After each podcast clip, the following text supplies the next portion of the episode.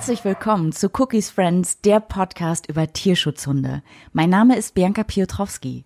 Cookie ist mein Tierschutzhund. Er lebt seit November 2016 bei mir, wurde auf Mallorca geboren und ist ein Mini-Podenco Ratero-Mix mit hellbraunem weißem Fell, einer Windhundfigur, Fledermausohren, davon ist eins runtergeklappt, eins steht nach oben und er hat braune, wunderschöne Augen. Cookie kam über den Berliner Verein Hundehilfe Spanien e.V. nach Deutschland.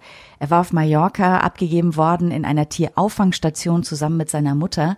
Da war er gerade mal drei Monate alt und man hatte ihm bereits seinen Schwanz kopiert. In dieser Tierauffangstation ging es ihm sehr schlecht.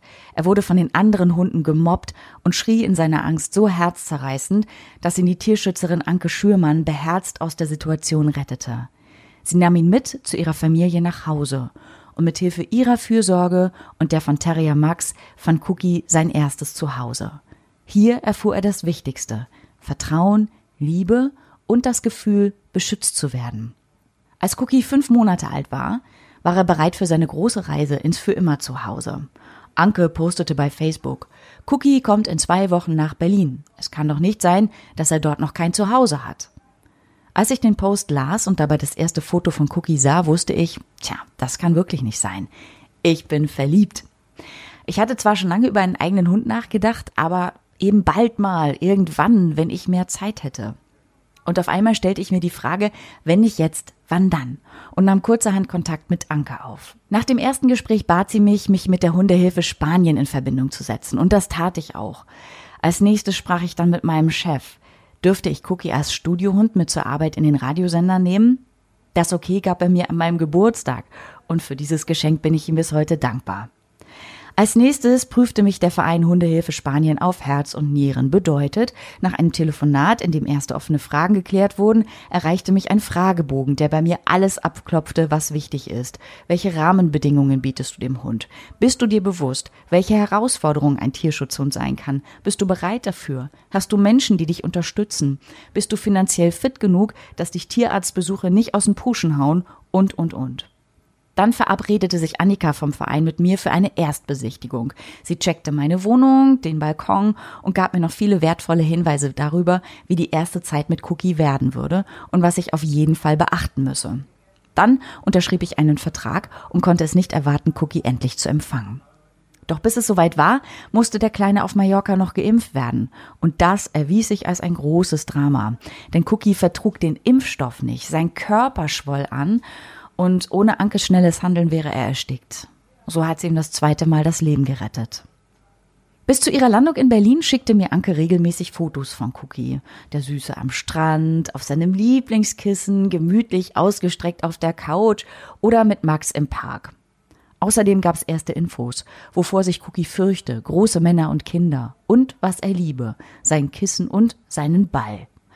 Also ab in den Tierladen, um alles zu besorgen. Neben dem Kissen und Spielzeug Futter, ein Geschirr, Halsband, Leine, Hundebett, eine Autoschuhendecke für den Rücksitz, ein Sicherheitsgurt, Decken, Leckerli.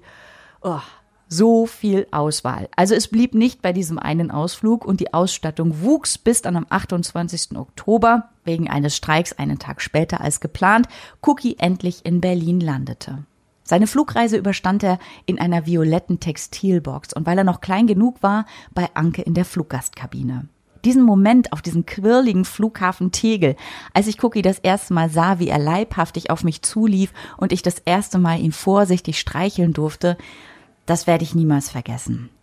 Dann hieß es, ihn bereit machen zur Fahrt nach Hause. Das Geschirr, das ich ihm anhand der Fotos gekauft hatte, erwies sich als etwas riesig, aber gerade noch so in Ordnung. Anke bat mich um einen schnellen Abschied.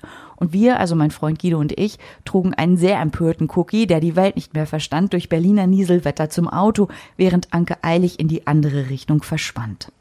Die Fahrt muss für Cookie ein Albtraum gewesen sein. Zwar saß Guido neben ihm auf dem Rücksitz und sprach und streichelte ihn beruhigend, aber Cookie war nicht zu beruhigen. Er bellte, jaulte, pinkelte, er hielt das Ganze für einen ganz schlimmen Irrtum. Zum Glück waren wir bald da. Und Cookie lernte sein neues Zuhause kennen. Vorsichtig zwar, aber wir ließen ihn in Ruhe erkunden, was er kennenlernen wollte. Und dann kam die erste Nacht. Eigentlich hatte ich geplant, dass Cookie im Wohnzimmer schlafen sollte. Unser Bett sollte tabu sein, doch Gleich in der ersten Nacht brach ich mein Gelübde. Wer kann einen so kleinen Hund schon in seiner ersten Nacht allein lassen? Und so schlief ich neben ihm auf der Couch. Und ich glaube, das schweißte uns auch das erste Mal zusammen. Naja, und schon in der nächsten Nacht lag er zack zwischen uns im Bett. So ist das mit den guten Vorsätzen. In den ersten Wochen verbrachten wir viel Zeit auf dem Hundespielplatz um die Ecke. Dort lernte er auch andere Hunde kennen. Wir spielten und er buddelte, schnüffelte und wir hatten schöne Zeiten. Und dann machten wir uns auf, den Wald zu erkunden. Der war für ihn zuerst sehr aufregend. Aber er hatte auch schon einen Freund gefunden, der ihm dabei half, sich dort zurechtzufinden, den schwarzen Pudel Idefix. Bis heute sind beide und auch ihre Menschen gute Freunde und wir sind jede Woche gemeinsam unterwegs.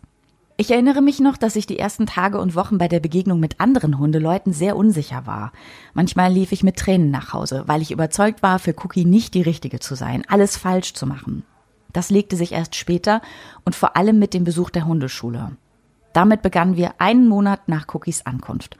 Und hier lernte ich Martina und ihre griechische Hündin Sally kennen, Cookies heißgeliebte große Freundin.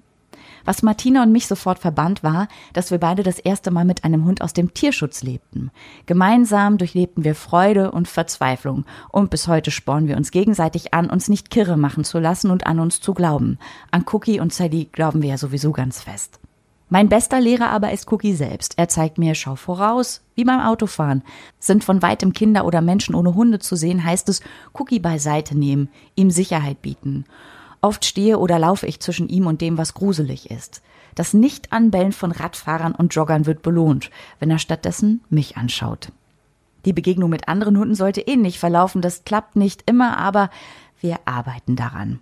Woran wir auch arbeiten, ist Cookies Beschützerinstinkt. Er verteidigt uns zu Hause, im Sender oder auch im Auto gegen fremde Eindringlinge mit Fanfarengebell und Anspringen. Vorausschauendes Verhalten ist deshalb auch hier oberstes Gebot. Aber ich muss zugeben, ich musste auch noch eine Menge an mir arbeiten.